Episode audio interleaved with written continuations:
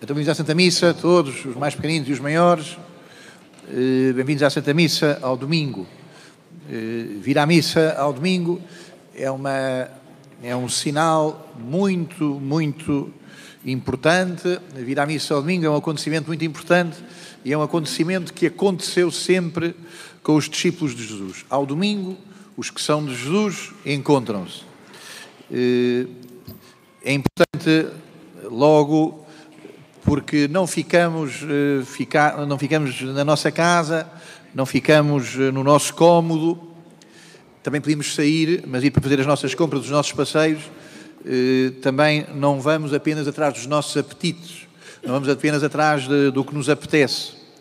Vir aqui à missa é sinal de que não queremos ficar sozinhos, que não, não queremos ser individualistas, que não somos, a nossa opinião sobre as coisas não é suficiente, que o que pensamos sobre as coisas eh, não chega.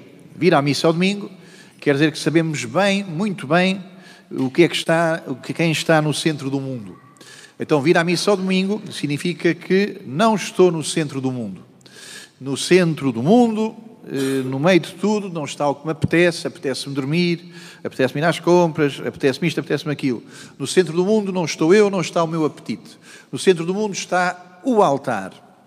Um palco é para, eh, para que se vejam eh, o espetáculo. O altar é para que apareça Deus. Portanto, é muito diferente eh, um palco de um altar. Qualquer pessoa que não tem fé sabe o que é um palco, só quem tem fé sabe o que é o altar. O altar é o lugar onde aparece Jesus, é o que está no centro. No centro está o altar, porque no centro está Jesus. Então, bendito seja Deus, porque vimos à missa ao domingo, é tão importante virmos à missa ao domingo. Também porque encontrarmos, eh, penso que gera sempre entusiasmo. É bom. Eu sou prior de uma paróquia e, portanto, é diferente às vezes eh, nas ordens religiosas, o, tipo de ligação das pessoas da- das ordens e de outras realidades da Igreja, a ligação que uns que têm com os outros é diferente. É tão importante para nós encontrarmos vez após vez Portanto, vez após vez, eh, não somos anónimos, não somos uma sociedade anónima, eh, não somos eh, pessoas que não se conhecem, que não se nomeiam. É tão importante sermos povo, termos o que acontece aqui dentro, termos o que depois se prolonga lá fora, no adro. É tão importante sermos pessoas que conhecem pessoas, portanto, pessoas que não estão no meio da solidão. Então, bendito seja Deus pelo que nos é dado, domingo após domingo, eh, em encontrarmos eh, como sinal do que nós somos mais profundamente. Nós somos o corpo de Cristo, nós somos corpo de Cristo. Portanto, nós não somos só as minhas dores, nós não somos nós eh, as minhas aflições, as minhas fragilidades, nós não somos nós a minha incapacidade. Nós não somos apenas o que acontece na nossa individualidade. Nós somos o corpo de Cristo. E por isso encontrarmos, particularmente para as pessoas que aqui estão na sua dor, e por isso encontrarmos-nos, eh, tens, traz sempre lento. Não sou só a minha dor, não sou só a aflição que me traz a minha dor, também não sou só a dispersão e quero-me esquecer e quero-me distrair do que me está a acontecer. Nós somos o corpo de Cristo. Somos o ânimo de Jesus, somos eh, o entusiasmo de Jesus, somos o gosto de Jesus pela vida, somos a seriedade com que Jesus está na vida, somos a maneira como Jesus está na vida. Bendito seja Deus por nos encontrarmos e que grande relevo tem encontrarmos eh, mais velhos, mais novos. Também isso é tão importante. Os mais novos verem os mais velhos, os mais pequeninos eh, estarem aqui com os seus pais, com avós, estarem aqui com pessoas que não conhecem. Que, importante, que importância tem eu não estar no centro do mundo? Que importância tem eu encontrar-me com quem está no centro do mundo e fazermos caminho e irmos uns com os outros eh, nesta, neste compromisso que também é, então, encontrarmos domingo após domingo.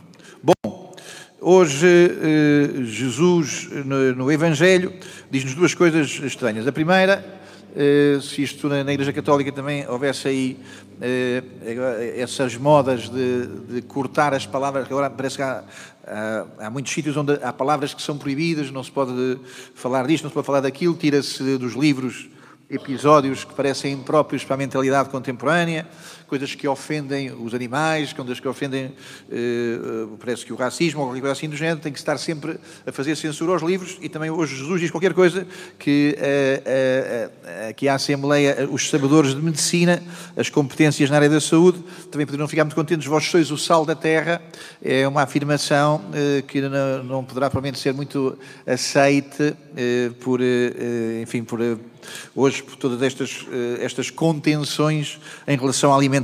Vocês, o sal da terra é uma expressão estranha, porque é uma expressão que não diz respeito a nada da nossa experiência. Nós pomos sal na comida, na sopa, eh, antigamente as pessoas punham sal para guardar os alimentos.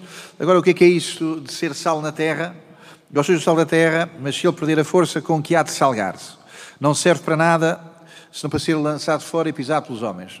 Parece que Jesus eh, quero contar aqui, uma, dizer uma comparação, que é sobretudo eh, para estabelecer uma diferença. Vocês são, qualquer, são uma realidade que faz diferença, que faz a diferença. Há muito mais terra do que sal, vocês são um sal, quer dizer, uma realidade que, eh, na realidade dos homens, vocês marcam uma diferença. Marcam uma diferença naquilo que é comum e marcam a diferença de um sabor diferente. Vós sois o sal da terra. Um grande catequista do Papa anterior, do Papa Bento XVI, também o Papa Francisco estudou eh, esse catequista, eh, eu próprio também tenho grande entusiasmo por ele, um homem chamado Romano Guardini, dizia que das maiores, dos maiores benefícios que hoje um pregador pode fazer à Igreja, ou neste tempo à Igreja e ao mundo, é mostrar como o cristianismo é difícil. É mostrar como o cristianismo é difícil, porque se for fácil é publicidade. Porque for, for fácil, uh, sem querer dizer nada de ingrato, é a loja dos chineses. A loja dos chineses é uma loja de baratices. Uma das grandes missões da, uh, da Igreja é mostrar que o cristianismo é difícil. É difícil, não quer dizer que é impossível. E não, é difícil não quer dizer que é amargo. É difícil não quer dizer que não nos traz, uh, senão amarguras. É difícil porque é autenticamente humano. E sermos humanos uh, implica-nos implica uh, ginásio, implica escola, implica treino, implica crescimento, implica, implica encontrarmos pessoas que impliquem connosco, que puxem, puxem por nós, como treinadores, como professores, pessoas que nos levem mais longe, uh, nós próprios a descobrirmos partes de nós que, se não tivermos quem puxe por nós, ficam uh, então vulgarizadas, ficam insignificantes. Pois da terra, mas se ele perder a força com que há de salgar-se. Um poeta eh, vós sois o sal da terra, mas se ele perder a força, com que há de salgar-se? Um grande poeta católico eh, dizia que esse foi, eh, foi aqui o, eh, a maldição dos dias que correm. O sal perdeu a força, e então agora com que é que há de salgar-se? Eh, com açúcar. Hoje nós procuramos ter muito um cristianismo de açúcar. Põe-se bondade em todas as coisas, põe-se carinho em todas as coisas, todas as coisas, e já somos cristãos.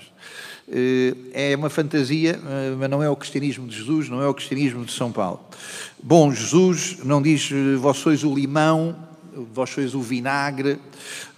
Jesus não nos diz tão pouco. Jesus não poderia dizer vós sois o açúcar, porque no tempo de Jesus, lá na terra dele, não se comia açúcar, mas Jesus podia ter dito vós sois o mel, o mel da terra. Não. Jesus diz vós sois o sal da terra.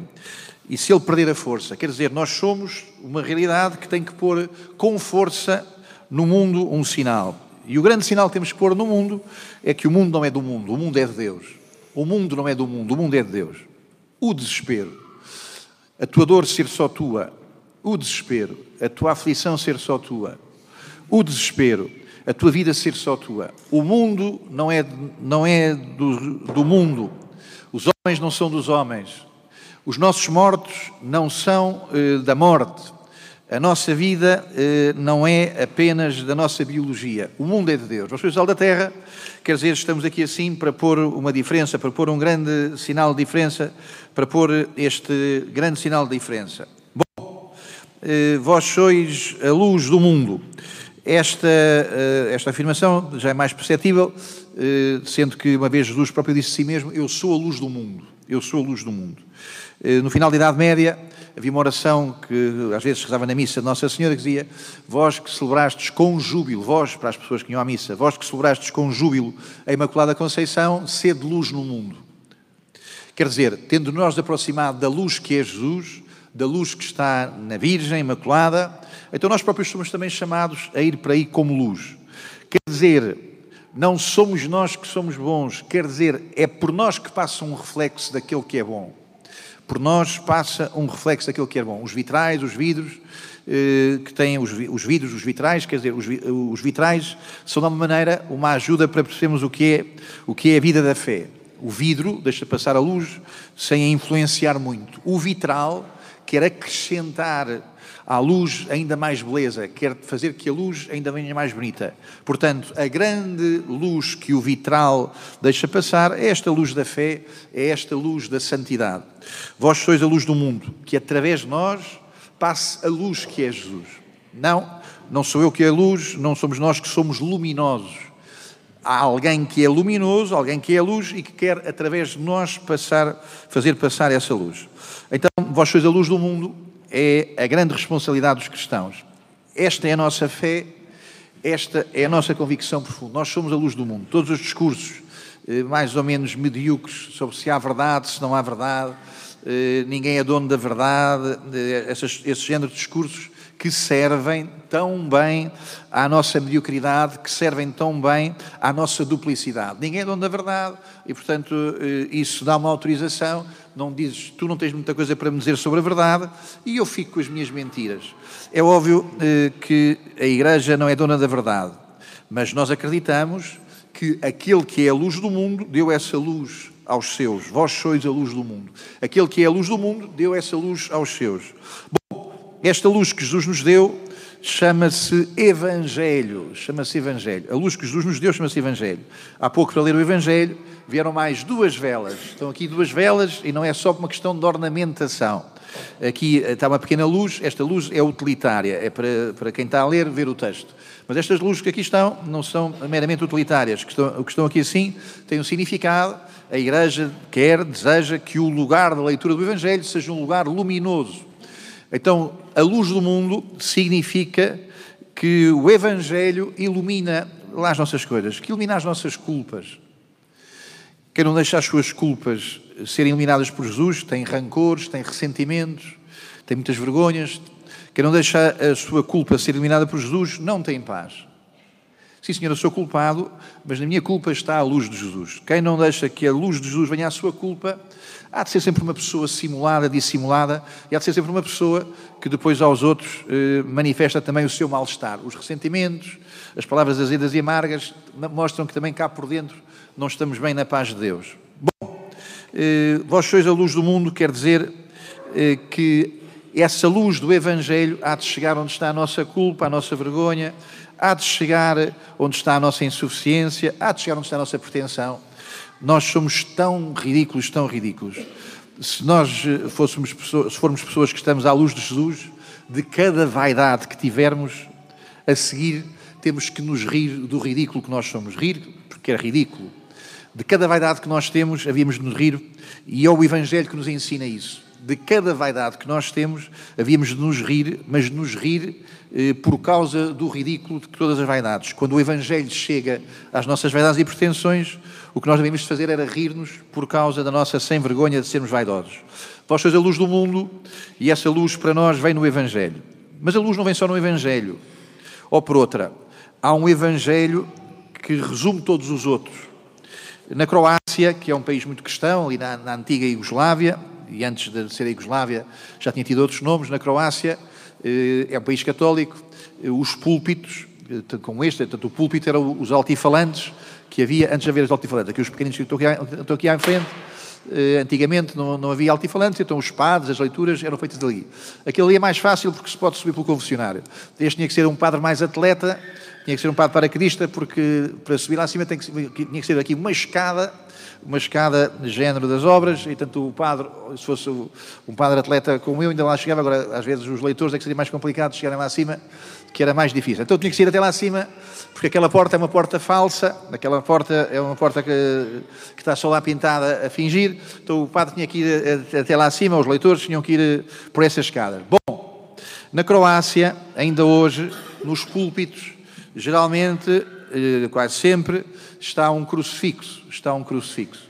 Está um crucifixo porque, como dizia uh, São Paulo na segunda leitura, uh, a minha palavra, a minha pregação, o que é que é? eh, é anunciar Cristo e Cristo crucificado. Cheguei junto de vocês a só saber uma coisa, a saber Jesus e Jesus crucificado. Então, a única coisa que São Paulo anunciava, o púlpito serve para anunciar Jesus e Jesus crucificado. Então, o que é que isto quer dizer? Se reparem também aqui uma coisa curiosa, eh, o crucifixo grande da, da Capela Mor é antigo e à volta da, da cabeça de Jesus não tem o que se chama esplendor. Esplendor quer dizer um sol, uma luz. Mas depois todos os crucifixos que estão aqui assim, nestas capelas, eh, nos altares, nos meus pequenos altares, têm em volta, em volta dele, eh, em volta do, do crucifixo, tem um resplendor, portanto, tem, tem, saem raios de sol. Ali no Senhor dos Passos, ali naquele Calvário, também em torno da cabeça de Jesus, há um resplendor, há luz. Há luz. Bom, vós sois a luz do mundo. Os cristãos são luminosos quando se deixam crucificar. Quando se deixam crucificar. Deixar-se crucificar quer dizer ter confiança em Deus. Deixar-se crucificar quer dizer que não sou eu que tenho que ganhar. Quem tem que ganhar é o Evangelho. Os cristãos são muito luminosos, chamamos-lhes dos santos, são os mártires, quando se deixam crucificar. Deixar-se crucificar quer dizer que a última coisa não é dizer porquê, porquê, porquê, porquê a mim, porquê a mim, porquê a mim. A última coisa não é fazer uma pergunta que tantas vezes já traz uma agressão de uma resposta. Muitas vezes, quando estamos a dizer porquê, porquê, porquê, estamos a dizer não, não, não, não ao Evangelho. Bom, eh, vós sois a luz do mundo e nós somos luminosos quando nos deixamos crucificar. Crucificar é como Jesus pormos-nos todos nas mãos de Deus. Então, o momento em que houve mais luz, o momento em que o Evangelho acendeu a luz, é quando Jesus foi crucificado. Daí todos estes resplendores em torno da luz. Bendito seja Deus quando nós eh, nos entregamos, nos entregamos. A cruz é o lugar da grande entrega de Jesus ao Pai. E quando há uma grande entrega de alguém ao Pai, aparece sempre luz.